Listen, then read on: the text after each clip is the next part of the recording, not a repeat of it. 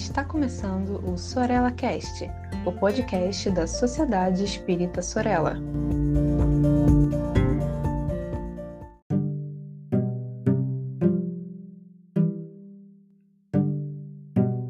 Olá, amigas e amigos que acompanham o Sorella Cast. Meu nome é Saulo Monteiro e está começando mais um episódio da série Mediunidade com Palhano e Hermínio. Hoje vamos falar sobre o desdobramento. Desdobramento no trabalho mediúnico, principalmente. Desdobramento é um tipo de fenômeno que está elencado naquilo que hoje nós entendemos como sendo as forças da alma, diríamos então fenômenos anímicos, tendo em vista que desdobrar-se é simplesmente sair mais ou menos conscientemente do próprio corpo. Então, Kardec, que vai estudar esse fenômeno sob a identificação de emancipação da alma, percebe já que há níveis dessa expansão, diria Palhano Júnior, dessa dissociação psíquica. Então nós temos exemplos de desdobramento no sonho, desdobramentos mais intensos que Kardec caracteriza na codificação, como por exemplo no êxtase. Temos momentos de desdobramento que vão, por exemplo, dar o fenômeno da dupla vista. O fato é que é difícil separar, e vivemos repetindo isso para vocês, os fenômenos anímicos dos mediúnicos. Por isso, desde Kardec, mais concentradamente nos seus continuadores, Palhano Júnior é alguém que usa muito desse expediente, fenômenos anímicos e mediúnicos serão caracterizados em conjunto, e nós chamamos então de medianímicos. Muito bem. Numa reunião espírita, numa sessão espírita, onde a mediunidade está sendo utilizada de modo mais ostensivo, em geral, espíritos vão controlar as potencialidades, as ferramentas, as modalidades que os médiuns oferecem. A gente vai dar um recorte aqui especificamente para dois momentos mediúnicos muito comuns nas casas espíritas: os passes que são utilizados aqui e ali como tratamentos secundários à saúde humana. Isso falamos ratificando que o passe espírita nunca será a primeira forma de cuidar da saúde, tendo em vista que a gente vai dar prioridade para a ciência médica, para o desenvolvimento dos recursos técnicos, medicamentosos, das mais diversas naturezas que podem atingir o corpo humano de maneira direta. Mas o passe espírita é um recurso alternativo, secundário, que é utilizado em complementação. E naquele momento do passe, quase sempre o médium ele pode vivenciar, quase sempre ele vivencia mesmo, a ocasião de perceber fora dos liames do corpo físico as necessidades do paciente. E eu não falo aqui de uma percepção auditiva, onde um espírito diga onde ele deve dar o passe, nem de uma percepção visual, onde, por conta do ambiente formado, ele tenha então a vidência, também estimulada por um espírito, uma inteligência externa, a ver aquilo que não estava vendo antes.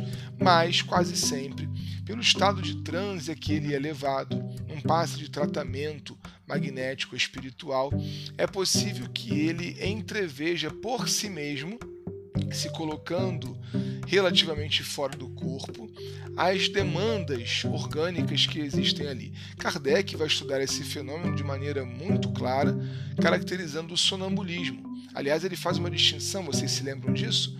O sonâmbulo e o médium sonambúlico. O sonâmbulo é aquele que tem, numa ocasião como essa do passe, a possibilidade de ver o problema. Então ele enxerga por si mesmo, por estar desdobrado, por estar um pouco fora do corpo físico, qual é o órgão problemático, a doença. Enxerga qual é o problema que acomete aquele paciente. O fenômeno deixa de ser puramente anímico e se torna medianímico ele nunca será puramente mediúnico, repara, mas ele se torna medianímico a partir do momento em que o médium, ao perceber a doença, também percebe o remédio que o paciente precisa tomar, ou percebe aonde ele deve colocar aquela magnetização espiritual realizada por um guia no órgão do corpo físico. Kardec, quando dá o exemplo, ele diz que o médium ele passa a ser, o sonâmbulo, perdão, passa a ser médium quando ele ouve, por exemplo, um espírito dizendo qual é a tratativa, qual é o diagnóstico depois do tratamento que aquele mal deve receber. Então, num primeiro momento, achamos aí na utilização dos passes uma ótima oportunidade para entendermos o desdobramento.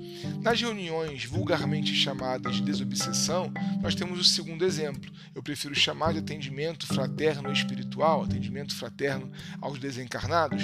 Nessas ocasiões, o médium chamado de incorporação, que a gente já viu aqui que deveria, de maneira mais correta, ser tratado como psicopraxia, que é um termo que foi dicionarizado pelo Palhano, no Dicionário de Filosofia Espírita, editado pela editora Leon Denis, ele vai mostrar para gente que a psicopraxia é o fenômeno de incorporação, porque efetivamente incorporar, ou seja, entrar no corpo do médium, não se dá. Não é isso que acontece. Mas essa dissociação que tem níveis, esse grau de transe em que o médium cai, só é possível após o desdobramento. Ou seja, há uma condição anímica que se impõe para que a mediúnica possa se dar em seguida.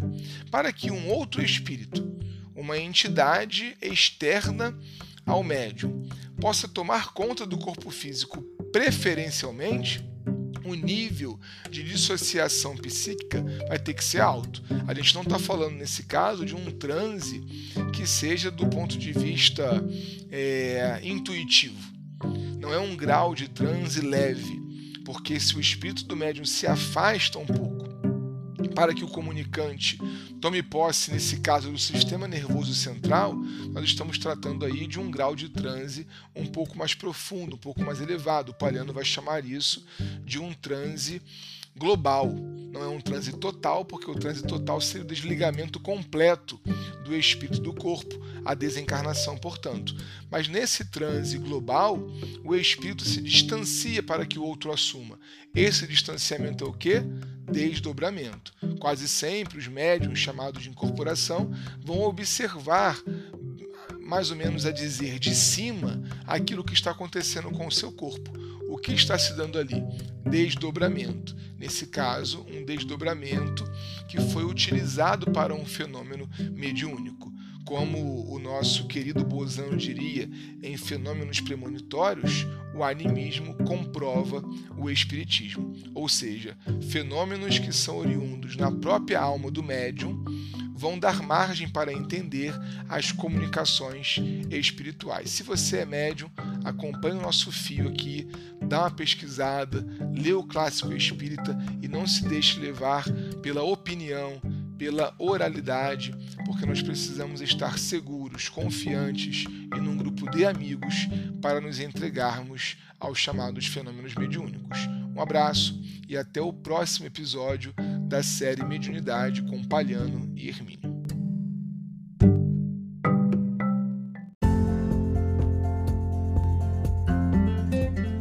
Siga a Sociedade Espírita Sorella nas redes sociais, Facebook e Instagram.